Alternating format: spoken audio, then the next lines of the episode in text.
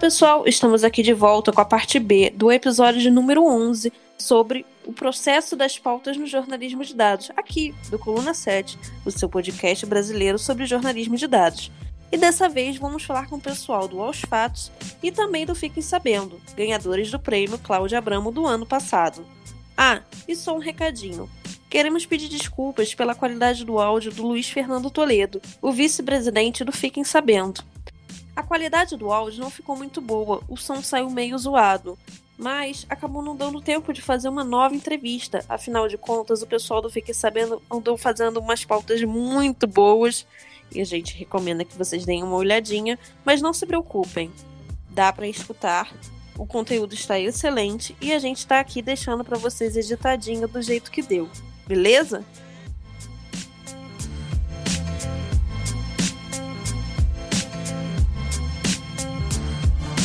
Estamos aqui com o Luiz Fernando Toledo, ele faz parte do Fiquem Sabendo. Se vocês já escutaram os nossos episódios anteriores, vocês devem lembrar que nós já tivemos uma entrevista com o Fiquem Sabendo, que foi no caso a Maria Vitória, onde ela falou sobre lei de acesso à informação. Estamos trazendo de novo o Fiquem Sabendo para o Coluna 7, para falar dessa vez da newsletter deles, a Don't Lie to Me, que foi ganhadora de 2019 do prêmio, da primeira edição do prêmio Cláudio Abramo.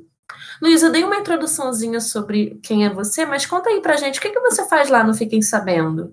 Legal, bom, muito obrigado pelo convite, mais uma vez a oportunidade da gente poder falar do Fiquem Sabendo. Eu sou o Luiz Fernando Toledo, eu trabalho com jornalismo desde 2013, é, já trabalhei em algumas redações, jornal impresso, TV, e desde, desde o ano passado, na verdade, desde, é, desde o começo de 2019, eu entrei nesse projeto chamado Fiquem Sabendo, que é um projeto que foi criado pelo Léo Arco Verde, um jornalista da Globo News, é, inicialmente como um site, uma coisa que ele fazia como projeto pessoal para divulgar dados é, que ele obteve pela Lei de Acesso à Informação. Mas desde que eu entrei, e a Maria Vitória Ramos, que também é uma jornalista do Fiquei Sabendo, entrou, a gente decidiu transformá-lo, transformar o Fiquei Sabendo em uma agência de dados públicos. Ou seja, a gente descobre dados públicos por meio de pedidos usando a lei de acesso à informação e divulga esses dados para jornais, para pesquisadores, enfim, para pessoas interessadas em dados abertos. E a gente criou uma newsletter em fevereiro de 2019 chamada Don't Lie to Me, que é uma brincadeira, né, com esse nossa a sigla LIDE, Lei de Acesso à Informação, que nada mais é do que um canal para divulgar esses dados. A gente viu que só colocando no site é, não seria tão interessante quanto colocar direto no meio das pessoas. O interessante é que hoje a gente tem mais ou menos 4 mil assinantes, é, e são pessoas que usam ativamente o trabalho, não é que são leitores passivos. Essas pessoas chegam, leem os dados que a gente coloca lá e usam essas informações, inclusive dando crédito para a gente. Então, é, só em um ano de, de ação da, da Don't Like Me, né, desse projeto nosso, a gente já conseguiu identificar mais de 200 reportagens publicadas é, em jornais de 21 estados brasileiros. Então, a gente fica muito feliz de saber que esses dados públicos estão sendo cada vez mais usados. É uma percepção de que é, é necessário, às vezes, você dar uma força mesmo, você levar até a mão do jornalista, do pesquisador, o dado já mais mastigado, para que eles consigam usar dentro daquela correria de uma redação. Luiz, agora eu tenho uma pergunta um pouco mais pessoal, na verdade, porque eu sou assinante da Don't Lie to Me, é, desde que começou, se eu não me engano, que eu assino, recebo na minha caixa de entrada os e-mails, e eu sempre fiquei me questionando como vocês fazem para entregar tanto dado e uma newsletter, em uma edição de newsletter, porque é muita informação. Vocês têm algum cronograma de pedido de lei de acesso? É, como é que funciona isso? Porque é muita coisa. Bom, primeiro acho que foi uma estratégia de dividir, ao invés de fazer uma newsletter por semana, a gente decidiu fazer uma a cada 15 dias. Porque essa newsletter, ela começou como um projeto voluntário, de pessoas que trabalhavam oito horas por dia em redações tradicionais ali, fazendo suas pautas, e que não teriam tempo de fazer algo o tempo todo. Então até a gente ficou surpreso com essa grande quantidade de produção que a gente oculta de fazer, porque inicialmente o plano era fosse uma coisa mais lenta, uma coisa mais é, na medida do que pudesse, do tempo que sobrasse e tudo mais. Mas o que aconteceu é que o, o que é o produto da newsletter, né? A gente até colocou uma área ali que explica isso. É, a gente, por ofício mesmo, no dia a dia da redação, eu principalmente mando muitos pedidos de live para tudo quanto é canto muitas vezes na curiosidade mesmo, assim, né? Eu quero saber se existe essa informação ou não. Não é que uma fonte me passou, que eu estou escrevendo uma história sobre um determinado assunto. E sim, simplesmente que houve a curiosidade. Ah, será que existe é, militar ocupando cargo dentro das universidades federais, vou mandar uma pergunta para elas e ver o que eles respondem. E muitas vezes, mesmo não havendo uma pauta, existe um dado que pode inspirar alguém a fazer uma pauta. E eu percebi isso ainda quando eu estava no Estadão, lá por 2015, 2016, que muita coisa chegava na minha mão usando AI, mas que eu não usava. Mas uma semana depois que eu recebi aquela resposta, eu vi um colega que estava fazendo uma pauta muito parecida com aquele dado, é, que tem tudo a ver com aquilo, ou que precisava de determinada informação. Então, ao invés de eu usar, eu passava para ele. E isso começou a ficar muito recorrente. É, alguém falava uma pauta e falava, nossa, já tem um dado sobre isso. Aí alguém falava alguma coisa, ah, eu tenho um dado sobre isso. Aí agora, em 2019, eu comecei a fazer mestrado e eu percebi que é, essa lógica se reproduzia muito no mestrado, as pessoas discutiam um assunto, eu pensava, caramba, eu já me deparei com um dado sobre esse assunto. E aí, juntando tudo isso, por que não colocar tudo no newsletter, né? Então, no fundo, quando a gente está trabalhando nos nossos empregos normais, a gente já está fazendo newsletter também, porque tem coisa que vai entrar ali no trabalho, tem coisa que não vai, tem coisa que é matéria, tem coisa que não é ainda, e eu acho que aí também tem uma, uma coisa que a gente não esperava de jeito nenhum e acabou virando é, acho que até o foco principal nosso hoje é que a gente esperava muito ter um impacto no jornalismo nacional, então aparecer alguma coisa eventualmente no grande e tal, mas o impacto que a gente tem visto da nossa newsletter é muito mais no jornalismo regional. Ou seja, a gente tem uma base de dados com informações sobre índice de cesárea em todo o Brasil, por município. E aí jornais pequenos de, sei lá, Ribeirão Preto vão fazer matéria sobre aquela cidade. O jornal do interior do Ceará vai fazer uma matéria sobre aquela cidade. Então, nesse sentido é que a gente tem repercutido mais até. Tem saído bastante nos, nos jornais nacionais, mas muito mais no jornalismo regional. E aí, no caso, vocês já tiveram alguma edição onde vocês não tinham é, informação nenhuma e vocês tiveram que correr para buscar ou sempre veio de forma muito natural? Muito difícil. Até uma coisa interessante que a gente fala que são 20 edições, né? Uma por, é, duas por mês desde o começo do ano. E acho que teve um atraso, se não me engano, mas foi um atraso assim, a gente entregou na segunda de manhã e levou na terça.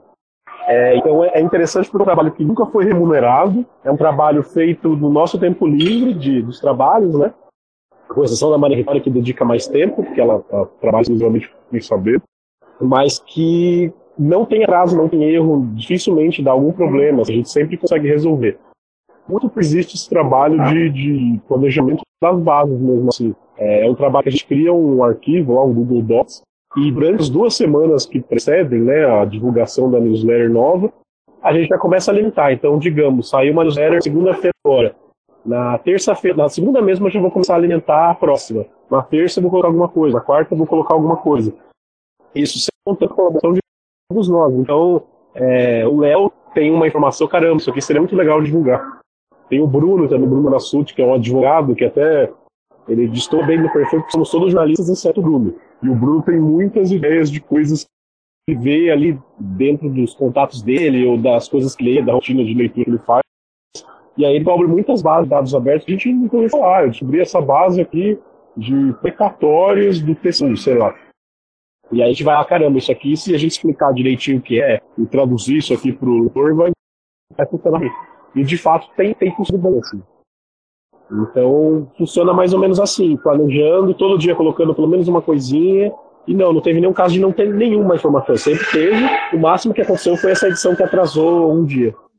Inclusive, o Bruno faz parte também do Colaboradados e ele é o nosso consultor de lei de acesso à informação, porque é impressionante a quantidade de coisas que o Bruno sabe sobre o assunto. Eu fico também. É, eu já falei para ele que tem algum vídeo meu, alguma entrevista que eu dei para algum lugar que eu falei assim, o Bruno merecia o Nobel da LAI. Se existisse esse prêmio, o Bruno com certeza seria o vencedor. é, e aí você estava falando, ok, vocês tiveram essa dificuldade aí e aí atrasaram um dia, mas quais são as maiores dificuldades que vocês encontram para fazer cada uma dessas edições? É muito recurso, é, enfim, o planejamento, o tempo que demora para a resposta do órgão? Ah, eu acho que a maior dificuldade é achar coisa que seja útil. Porque a ideia da newsletter foi fazer uma coisa que de fato trouxesse uma utilidade prática. a gente pensou, pô, a gente não está ganhando nada com isso, é, a gente não tem previsão de receber dinheiro especificamente para isso, se vier que bom, mas não tem essa previsão. E, então, qual é o sentido da gente ficar fazendo uma coisa que as pessoas vão ler e vão falar, pô, interessante, legal, mas e aí, o que eu faço com isso? Então, a, a meta, o primeiro objetivo que eu tenho quando eu vejo uma base de dados é quem vai se interessar por isso? Eu, como jornalista que trabalho no veículo X, vou me interessar por isso? Eu, como pesquisador no mestrado, não sei da onde, vou me interessar por isso? Muitas vezes tem uma dificuldade porque da forma como os dados chegam, eles não são interessantes ou não é tão fácil de entender o que é que tem de útil ali. Então, um trabalho que é o que, que é o que mais eu trabalho mesmo, é o de olhar as bases, ver o que, que tem de útil, traduzir aquilo e transformar numa coisa bem simplificada para a pessoa bater o olho e falar: caramba, é isso aqui que eu quero destacar, eu vou puxar isso aqui para minha cidade, eu vou contar uma história a partir dessa, desses dados, é, e por aí vai. Então, a parte de pedir as informações é tranquilo, é, eu vou monitorando lá pelo e-mail, que chega eu olho rapidamente, coloco ali, mas traduzir isso, é, eu acho que assim como no jornalismo também é uma dificuldade, né? Uhum. Eu estava mencionando aí que tem muito, muitos veículos, jornalistas utilizando né, os dados que vocês entregam pela Online to Me. É, tem algum trabalho que você acha que mais se destacou, assim, que marcou, de certa forma, fiquem sabendo, que esperavam a repercussão? Bom, teve, teve dois, acho que especificamente. Na verdade, assim, tem um tema que sempre é, que a gente faz sobre isso, todo mundo repercute, que é dado sobre gasto de presidente, é quanto custa um ex-presidente no Brasil, então, é, quanto o Bolsonaro, ou Lula, ou a Dilma, ou o Collor, sei lá, um ex-presidente ou o presidente atual gastaram é, com viagens, coisas assim sempre tem muita repercussão. A gente já fez umas duas, três, cada uma com foco específico, cartão corporativo, gasto com viagem, gasto com, sei lá, diária, hotel, sempre tem muita repercussão. Inclusive teve uma matéria que assim, a gente imaginava que isso ia virar alguma coisa mais investigativa tal, mas teve um repórter do UOL que fez uma matéria bem de personagem, porque ele viu que tinha um restaurante em São Paulo, acho que na, em Pinheiro, se não me engano, e é que basicamente ele foi lá porque ele descobriu que todos os presidentes iam comer lá e é um restaurante bem não não simples, mas assim não chega assim, não tem nada de luxo, é um restaurante comum. E aí ele fez um perfil do dono do restaurante contando, ó, oh, aqui já almoçou Lula, Temer, Dilma, sei lá. Então foi uma matéria interessante. E teve um outro caso também que aí não foi especificamente da newsletter, foi uma denúncia que o Bruno fez via Tribunal de Contas da União, que era denunciando o fato de que o governo federal não divulgava em detalhes os salários da as remunerações de filhos de aposentados, é, fala de pensionistas. É, remuneração, sei lá, filhos de militar que recebe pensão, essas coisas não era divulgado. E aí ele entrou com uma denúncia no Tribunal de Contas da União, demorou muito tempo, coisa de dois, três anos para responder. E aí a, o, o TCU determinou a divulgação desses dados. Então, essa teve uma repercussão, acho que foi a maior de todas até hoje, porque todos os veículos tiveram que dar e todos os veículos tiveram que citar. Eu fiquei sabendo como autor da denúncia, né? Então, saiu todos os jornais nacionais, regionais, TV, em vários lugares. E se você gostou do projeto do Fiquem Sabendo, do Online to Me, vocês podem estar ajudando a galera do Fiquem Sabendo. Como é que é mesmo que faz para ajudar, Luiz? É, bom, o link é arroba Fiquem Sabendo. É, tem essa campanha contínua lá, você pode fazer uma doação mensal e colabora para todos os nossos projetos, não só a newsletter. A gente tem projeto para tirar informações que eram sigilosas do governo federal e divulgar esses documentos. É, tem alguns trabalhos pontuais que a gente faz, até de divulgação de casos de cumprimento da lei de acesso. É, tem, tem várias coisas. Tem o nosso próprio site, sempre temos aí base de dados, algumas notícias, então é, acaba que você acaba colaborando como um todo a fazer essa doação.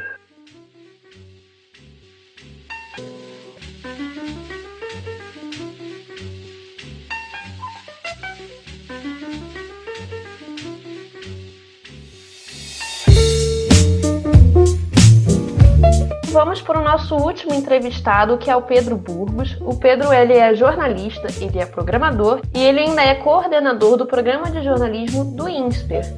Pedro, seja bem-vindo. Fala aí para a galera um pouco mais sobre você, o que, que você faz, qual é a sua atuação aí no jornalismo de dados. É, obrigado, Judite. Prazer. Feliz 2020. É, legal, bem legal estar aqui. Uh, eu sou jornalista, trabalhei por muito tempo em todos os pedaços do jornalismo. Trabalhei, comecei trabalhando em rádio, uh, trabalhei em jornal impresso, uh, site, startup. Ah, trabalhei nos Estados Unidos, eu fiquei um tempo lá.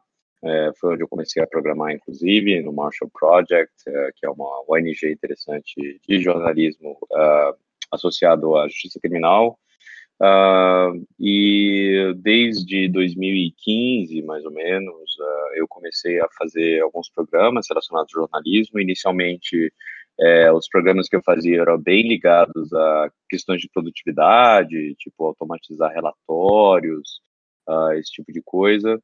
É, e depois de um tempo, eu passei a, a, pensar mais em programas que poderiam ser úteis é, para, é, não, sei, assim, para o jornalismo em si, né? Assim, para extrair bases de dados, para fazer, é, fazer automações diferentes, Uh, e à medida que eu fui explorando diferentes coisas relacionadas à, ciência da computação, né, mexer com APIs, mexer, aprender SQL, aprender Mongo e etc., eu fui caçando é, outras, é, outras funções, né, outras aplicações. E foi mais ou menos por aí que eu cheguei a diversos pequenos programas, um deles chama Impacto, uh, eu fiz a Fátima, enfim, eu fui tentando uh, diversos, uh, diversos processos para é, para chegar onde, onde eu cheguei. É de uma trajetória bem grande aí, né? E o Burgos foi um dos responsáveis pela criação do bot do Aos Fatos, a Fátima Bot, que faz aí um grande trabalho de rastreio de fake news e avisando as pessoas no Twitter quando elas estão compartilhando uma notícia falsa. É, como é que foi a ideia da criação da Fátima, o Burgos? É, bom, eu comecei, assim, é, quando você começa a mexer, você começa a aprender, sei lá, mexer nas APIs, né? Eu tava mexendo na API do Twitter, e eu pensei nessa possibilidade de usar é, o, a API para isso, né? Assim, que era um, um, jeito um pouco diferente. Eu falei assim, bom, já que eu consigo programar ela para fazer buscas, é, eu posso usar ela para fazer essas outras coisas também que é escrever mensagens automatizadas é, baseado em algum parâmetro. Né? E o parâmetro que eu estava uhum. atrás era é, pessoas que estivessem compartilhando notícias falsas. O objetivo uh, principal é que eu acho que um dos grandes desafios uh, do, uh, do jornalismo de checagem, né, assim, aos fatos, uhum. todo o pessoal, né, tem fato fake, tem N iniciativas legais, o Estadão verifica, fazem checagem que, que, são muito, muito boas, mas é muito difícil chegar nas pessoas que estão compartilhando as notícias falsas, né? É, e a minha ideia era justamente é, tentar dar uma força é, nesse sentido. E aí aconteceu, a gente fez, teve um evento no Google, é, que é o eles, é, café com com, com, quer dizer, cerveja em dados, né? Que é café. é, não. tem um teor alcoólico aí no negócio. Estou tentando deixar a coisa um pouco mais sim. Não, não, tem, tem, tem, tem álcool, é cerveja com dados. E, e, teve várias pequenas apresentações. em cinco minutos eu apresentei minha ideia. Eu falei assim: ó, isso aqui é factível. É, e eu achei que talvez seria interessante a gente, é, se alguém se é, tiver afim de fazer algo assim, uh, eu posso ajudar a programar. O programa é relativamente simples. É, e aí a TAI é, me procurou, porque assim, esse é um programa que, do ponto de vista computacional, é um programa relativamente simples, né? É um bot que hum. roda de tempos em tempos, ele vai no Twitter, busca pessoas que estão compartilhando algum, alguma URL que a gente definiu originalmente como ruim, tóxica, né, notícia falsa, é, e se ele encontrar esse, ele recolhe todos esses tweets que estejam compartilhando essas notícias e depois de um é, depois de um dado tempo ele vai lá e vê a pessoa com mais seguidores ou com mais engajamentos no tweet que compartilhou aquilo uhum. e compartilha o debunking, né, a checagem é, daquela notícia falsa. Basicamente você fazendo uma planilha é, se você achar na coluna 1, é, link, é, mande um reply com o link da coluna 2 com a mensagem da coluna 3. É basicamente isso. Então, é. assim, do ponto de vista de programação, era um negócio não muito complexo, eu achei. É, mas, é, mas era interessante, né, do ponto de vista jornalístico, e obviamente ele não funcionaria se você não tivesse nenhuma organização que já tivesse esse mapeamento, que é o negócio que o Alsato fazia, né, já, já tinha um mapeamento muito bom né, de notícias falsas que estão circulando por aí. É, tem, tinha uma produção muito grande já, né, desses debunkings, né, com uma qualidade muito grande, e, e foi ótimo, assim, né, a Fátima Bot, como código, ela, ela não funciona em nada, né, a não ser que tenha uma base legal, e o Osfatos viu a oportunidade, né, de, de, de chegar, de fazer o conteúdo chegar a mais gente, né, e gente crítica, né, uhum. né, gente que estava compartilhando as notícias falsas, uh, e foi assim que a gente que a gente conversou.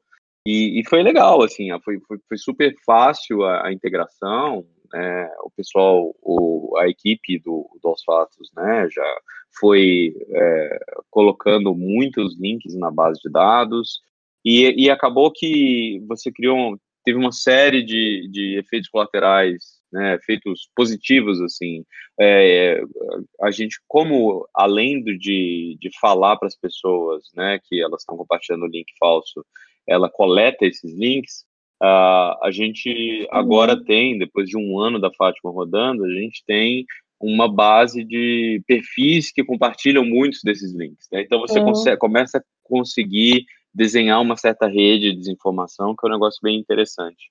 É, então foi isso, foi um, foi um projeto que era, era uma aplicação relativamente simples é, do uso da API do Twitter, né, de, de uma, uma tarefa né, que rodava de tempos em tempos, é, com um trabalho jornalístico é, incrível que é do pessoal do Asfatos. E eu estava dando uma olhadinha aqui no perfil da Fátima enquanto você estava enquanto você estava falando. Eu achei uma coisa muito engraçada, né? Que para quem não sabe, eu fiquei um tempo trabalhando lá nos Fatos. Eu tive o prazer de trabalhar com a Thay, é, com toda a equipe lá. E eu sei mais ou menos como é que funciona o, o trabalho do bot. E aí eu estava aqui olhando as, as respostas, né? Porque o trabalho da Fátima basicamente é procurar no Twitter e responder, né? Dar o reply. E aí eu tava, por, por acaso, tem dois tweets seguidos dela. Um é pro Carlos Bolsonaro e o outro é pro Zé de Abreu. E tá um em cima do outro. Então, assim, é, é muito engraçado ver como é que circula o tipo de informação falsa e, e, como o trabalho da Fátima ele vai atrás disso e ele vai atrás independente de quem seja. Ele, ela tá lá indo, indo atrás do link falso e dando reply e falando: olha, eu adoro essas mensagens dela, né? Que é o tal do: olha, eu já mostrei isso aqui, isso aí é meio falso, veja a verdade aqui. Eu adoro essas mensagens, nossa. É, foi, foi um negócio que eu pensei desde o, assim, desde o início que ela não poderia chegar a ter um approach muito agressivo, né? Falar, olha, é, larga a mão de ser idiota, isso notícia falsa. Não seria, não seria uma boa, eu achei. Mas é, aí depois eu falei, assim, esse foi uma, uma coisa que eu tinha pensado originalmente, né? Para falei com, com a equipe é, e depois as mensagens foi, foi a equipe Alçados que foi criando, né? Cada vez uma, uma coisa mais interessante. Assim. E eu acho que hoje em dia ela tem o, é, é um, é um passivo-agressivo, é. Assim, é super bom. Não, faz todo sentido. Eu fico brincando também que o Colaborabot, ele é passivo-agressivo também. E quem fez as frases fui eu. Então eu falo, gente, ele é assim porque fui eu que coloquei aquelas frases. Então eu acho que faz super sentido. Bots passivos-agressivos funcionam, eu acho, na minha opinião. São os melhores. São os melhores. E eu acho legal que, assim, nas, nas reportagens específicas, é, as frases também são específicas, né? Tem aqui um não é, é, não é de mulher que empurrou padre Marcelo Rossi, postagem no Facebook. E aí tem uma foto aqui, enfim. E a, a, a frase que ela manda para a pessoa é: essa foto não mostra a mulher que empurrou o padre Marcelo Rossi. Ou seja, dá uma humanidade muito maior para Fátima quando ela vai dar esses replies, né? Não é só assim, ah, veja que é verdade. Olha aqui os fatos. Não, ela tá lá falando, olha, isso daí assim, assim, assado, não é isso. Pro... Isso, isso Leia aí... aqui a checagem correta. Isso aí foi um, foi uma, um upgrade que, a, que, que, que o Aos Fatos fez, né? Assim, originalmente ele era meio, meio padronizado. Uh, mas aí depois de um tempo elas começaram, né? A equipe começou a, a fazer esses replies mais conversacionais. Assim, parece que é algo, ó, li a sua mensagem, né, sobre este tema. Que o que acontece é isso, né? As pessoas não vão entrar no, no, muita gente não vai entrar no link, né? É, então, então o tweet tem que ter bastante informação e, eu acho que hoje ele ele faz é, cria esse equilíbrio esse equilíbrio bacana assim. É, eu, eu, eu fico muito é muito legal você ver um negócio, né? Que você, eu comecei pensando em algum, algumas ideias mas você foi criando, né? A equipe vai criando mais detalhes e fica, vai ficando cada vez mais interessante o, o projeto ao longo do tempo. Até porque a gente sabe que tem muitos bots que compartilham essas notícias falsas. Então, se eu sou, enfim, se eu estou lá no Twitter e passo por cima de um tweet que está compartilhando uma notícia falsa e ele é um bot, ele não vai, ele não vai estar tá nem aí para Fátima, mas eu vou ler o reply da Fátima e na mensagem da Fátima eu já vou ver que aquela notícia não condiz com a verdade. Então, realmente é muito é muito é muito bom ter essa mensagem já, já ali para todo mundo ver, né? Isso, e para evitar justamente que, que não seja uma conversa só de bots com bots, é, uhum. justamente a Fátima busca né, é, responder primeiro para as pessoas que, que têm é, muitos seguidores, né? Tem um algoritmozinho de decisão. É, então, na medida do possível, a gente vai evitar é, ficar falando com é, só com bot. Né? E aí, deixa eu te perguntar, é, você contou um pouco como é que foi a ideia do, do projeto e como foi é, para fazer, porque a gente sabe que o Twitter ele tem algumas limitações, muitas é, bots por aí estavam sofrendo com isso, o Colaborabot sofreu com isso, a Rose do Serenata sofreu com isso. É, vocês tiveram alguma dificuldade de, de colocar a Fátima para funcionar por conta das limitações do Twitter? Foi tranquilo? Não sei. É, colocar para funcionar na primeira não teve muito problema, porque quando ela entrou no ar na primeira vez, é, a, a, API era muito mais simples você usar a API do Twitter, não precisava de. Uh, hoje em dia você precisa de, de ter. É, tem que ter a sua licença aprovada, né? licença de desenvolvimento uhum. aprovada, basicamente. É, quando a gente colocou no ar, não, não tinha isso. Então, uhum. é, foi, mais, foi mais simples na época. É, mas eu, eu previa que, que, que, poderia, poderia haver um problema em algum momento, é, porque é normal, assim, né? na prática ela é, ela é uma spammer, né, assim, uhum. por mais que eu goste muito da, da Fátima, ela é spammer. Todos nós gostamos dela, mas a gente sabe... A gente sabe que, assim, no coraçãozinho dela, ela é uma spammer. Então, é, o que a gente fez, né, desde o princípio, foi a primeira coisa que eu fiz foi criar criar o bot, o mesmo código, é, com três contas diferentes. Então, se é, se ela caísse, porque o perfil da uhum. Fátima em si não é o problema. O problema é você ter a sua conta de desenvolvedor que usa, né, é, que a Fátima Bot é basicamente uma usuária, é um perfil do Twitter que usa um app que eu criei, né? É basicamente isso. E a gente sabia que o perfil em si, é... ele estaria salvo e talvez não importasse, né? Poderia ter um novo perfil, mas eu, eu sabia que a minha conta de desenvolvedor poderia ser suspensa pela criação de um app spammer, né? É... e aí uhum. o que eu fiz foi uh, criar é, várias contas uh, com o mesmo código, né, com o mesmo app. É, uma delas foi derrubada uma vez porque justamente é, a, a, Fátima foi responder para alguém que tinha muitos seguidores, não me lembro se era o Carlos Bolsonaro ou alguém assim, e aí os seguidores né, fizeram uma campanha de, uhum. é uma campanha maciça de, de reportar, né? É, mas aí eu coloquei esse, esse esse app backup no ar.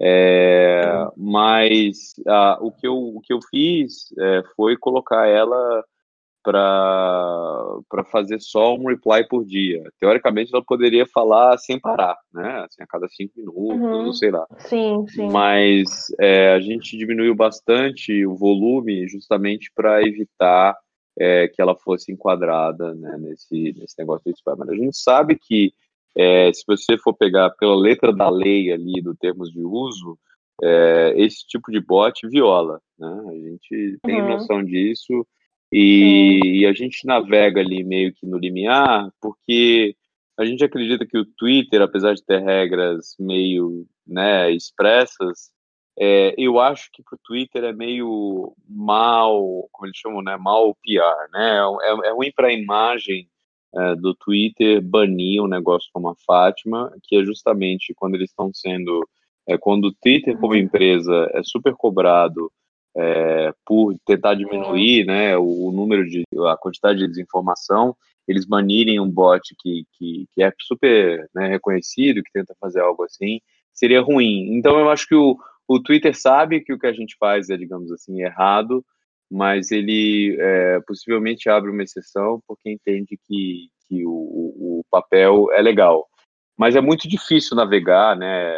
Qualquer bot que a gente faz no Twitter, por mais que ele seja bem intencionado, pode ser que ele não, é. não caia nas graças do, do, do Twitter. E tem esse risco, sim.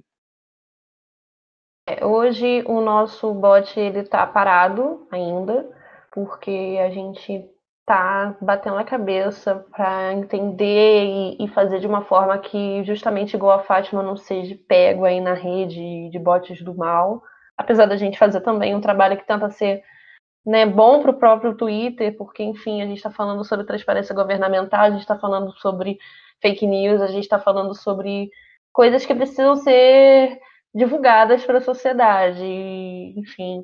Eu estava em um bot como a Fátima, que tem 9 mil. Eu tô, eu tô vendo aqui, eu tô com a página da Fátima aberta. É uma Fátima que tem quase 10 mil seguidores, né? Então é bem complicado você fazer qualquer coisa com a Fátima, né?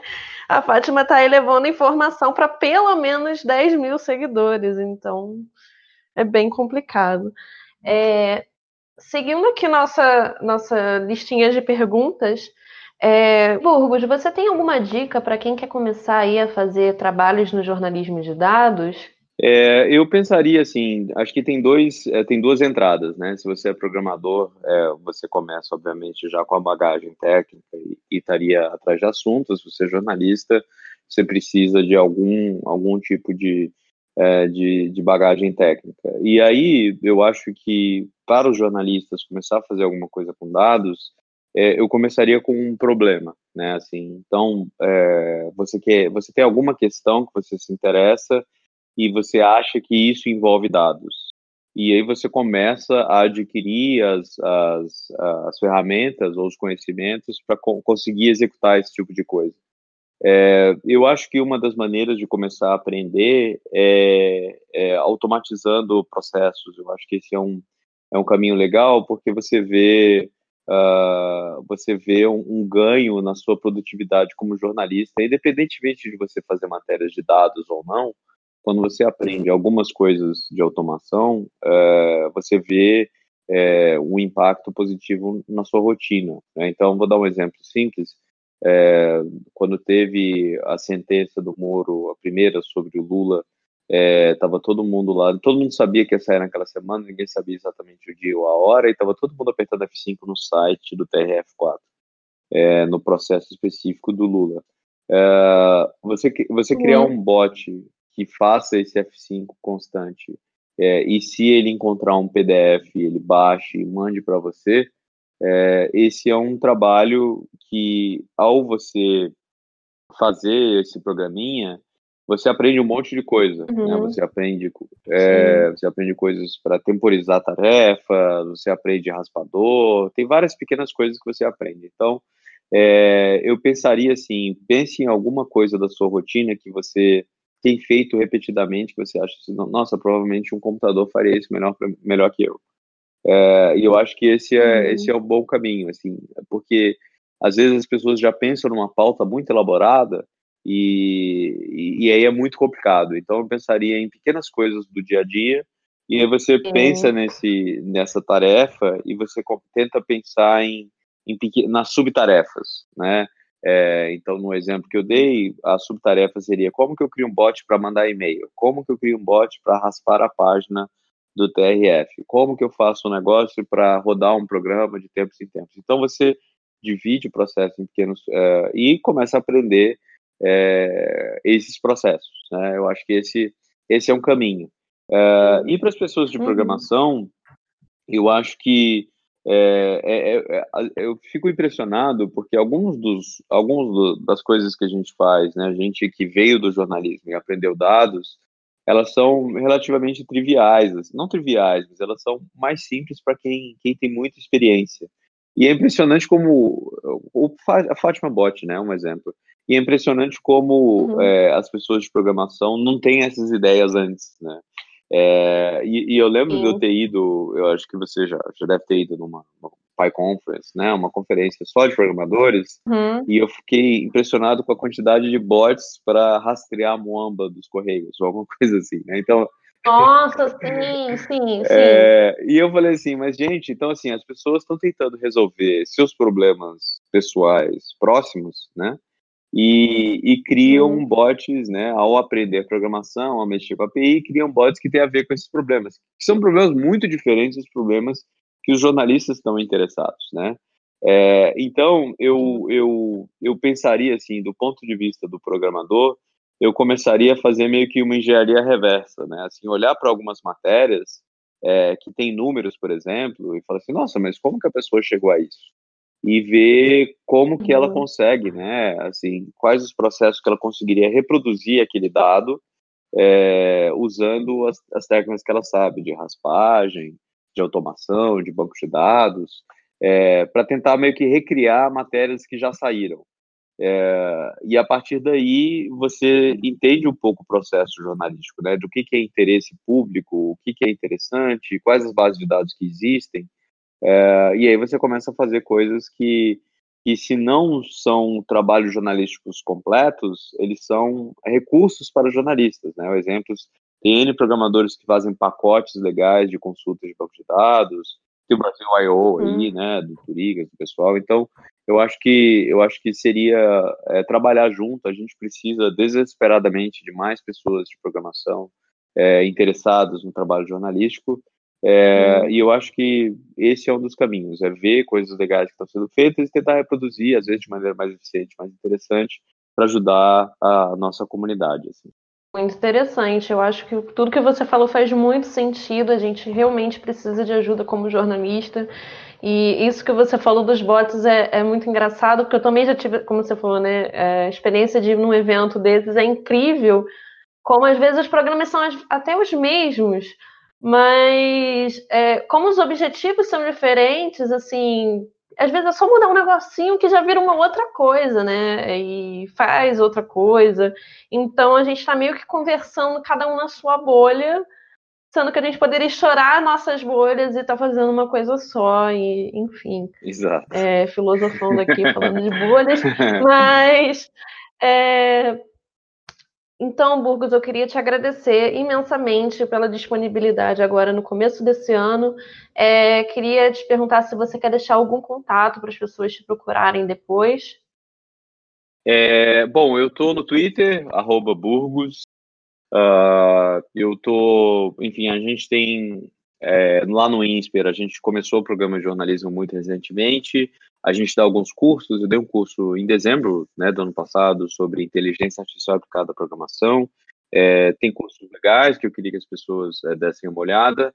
E a comunidade está aberta. A gente fez um evento né, do, do Our Ladies lá no INSPER.